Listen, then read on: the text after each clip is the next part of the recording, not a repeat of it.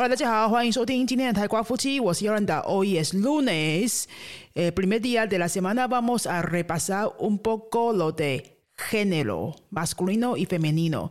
我们今天星期一要来复习一个非常基础的文法概念。不过呢，阿豆以上的同学其实也可以一起来复习一下，因为有一些例外，可能常常会忘记哈。呃，就是阴阳性在西班牙文要怎么分呢？刚开始学的同学啊，这个都要痛苦一小段时间，因为中文没有这个东西嘛，对不对？就是中文的老师就不用分 maestro maestra，或是 professor professor 啦，就没有这个阴阳性的分别。其实这个还算好的，比较麻烦的是那些名词，就是比如说 la mesa la silla 这些东西是阴性的，但是呢，el sol 或者是呃 el armario。太阳、衣柜这些就是阳性的，这个对于刚学西班牙文的人来说，就会觉得有点没道理啊！我怎么知道它是什么阴性还是阳性，对不对？他们就是一个没有生命的物品啊！是的，这个语言呢，就是要这样子分阴阳性。它每一个东西出生出来，你就把它当做有生命、有性别。这样想其实也蛮浪漫的，啊，对不对？那最大最大的呃分阴阳性的这个大原则，就是看最后一个字母嘛，O 结尾的通常是阳性。啊，结尾的通常是阴性，这是最基础的分法。其实大概我自己的感觉哈，六七成以上的字都是符合这个这个原则的。我觉得这已经非常友善了，因为我自己学了法文，然后法文我现在是在背乌诺到背豆斯的程度。那最近开始学德文，还在很初学的阶段。这两个语言的阴阳性都非常不友善，一大堆的不规则哈。然后德文就更过分了，还有中性。非常非常的复杂，西班牙文算是相当的、相当的单纯啊，在欧洲语言里面很好处理的，就是我刚刚说的 O 跟 R 结尾这样子去分，你大概七成都会对的。那我们接下来就是要处理一些不是这个结尾，或者是它是例外的部分。所以，我们今天这一集呢，先来讲例外的部分，先让你感觉一下哈，有一些字是 O 结尾，但是呢，它是阴性，O 结尾。却是阴性，就是不规则的哈。那其实这个我查了半天啊，真的也没有很多。最常用的，应该我觉得背 uno 一就是初学知道背 uno 的人，记得这些就可以了。照片 la photo，la photo，o 结尾但是阴性哈。摩托车 la model，la model，模特儿 la modelo，la modelo。那男的模特儿就直接说 el modelo。就是没有 modella 就对了哈，然后手手掌的手 mano la mano la mano，还有现在不谈已经不太常用的收音机 la radio la radio，就这样子，以上就没有了，就是 o 结尾，但是是阴性的，所以你这个独立背一下应该还好啦哈。然后这些字都非常常用嘛，所以你只要没出现的时候，你就是再想一下，嗯，我觉得。那个 model model 是比较多人常会忘记的，那我就是提醒同学们一个记法：只要是两个轮子的交通工具都是女生，都是阴性的。比如说 la model 跟 la bicicleta，就这样没啦。哦，应该可以帮助你多记一下。好，接下来呢，我们来谈就是另外一个部分，r 结尾但是却是阳性，r 结尾但是却是阳性，这个就比较多一点了。然后这些字也是常用的，帮大家挑出来，大概就十个以十个左右啦。你这十个搞清楚之后，其实其他的应该就很少碰到了哈。那我这边留个十个左右给大家，最常用的 air d 啊，air d 啊，就是一天的那个 d 啊，一天两天的 d 啊，air d 啊，然后水 air agua，air agua，地图 air mapa，air mapa，问题 air problema。A problema 这边的问题是指的是英文 problem 那个问题哦，不是老师我有一个问题的那种问题哈。OK，那 a problema 有两种问题的意思，我们以后再说。这边呢，我们就是专注在谈阴阳性的部分。好，我们刚刚讲的这些字有哪些呢？el dia，el agua，el mapa，el problema，还有 el programa，el programa 就是节目啊，或是城市。Air programa program 那个字，还有什么 air idioma，air idioma 就是语言，air clima 气候，air clima，air systema，air systema 系统，air drama，air drama 戏剧就是英文的 drama 那个字，还有 air sofa，air sofa 沙发，最后呢，air planeta，air planeta。就是星球、星星那个字。好，以上呢，阿结尾却是阳性的，大概就这十个左右是比较常用得到的。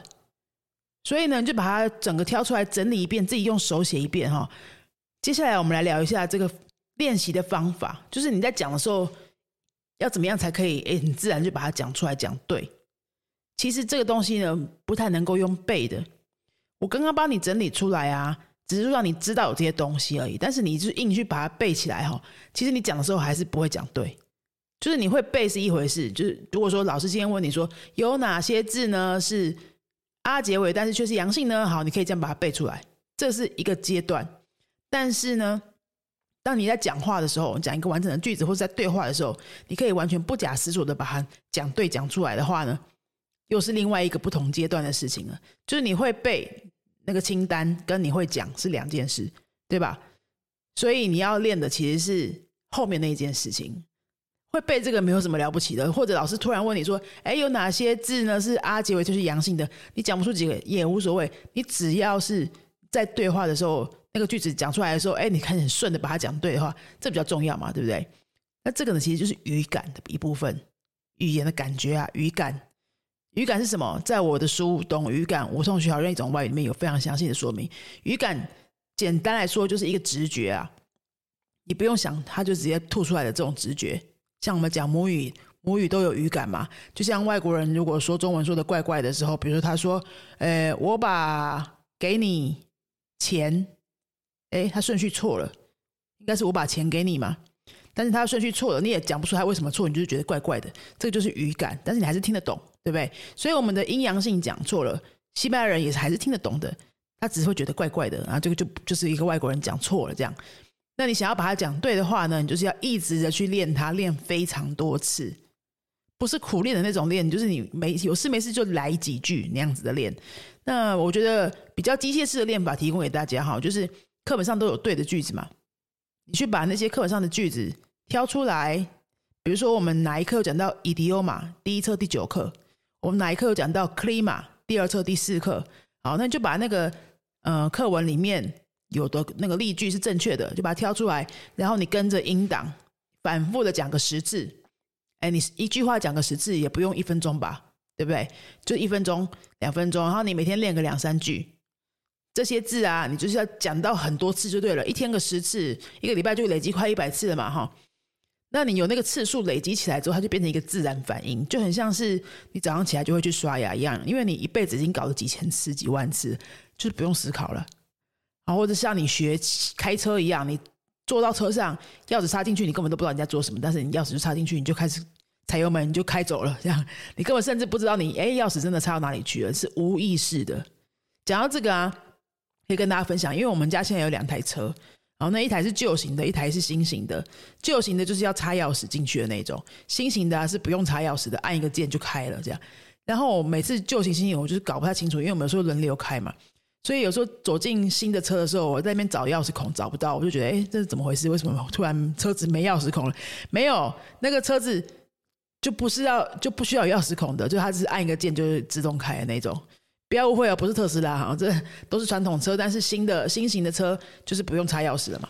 那我要讲这个例子什么意思呢？就是习惯的力量，各位讲语言也是一样的，就是你讲到习惯是你根本真的不需要花任何力气，它就自然吐出来那样。其实这个真的没有很难，它就是你要累积够多次的练习，就像你开车开了够多次，你根本就不用管，你甚至连你没有插钥匙都不知道。就是这个意思，哈。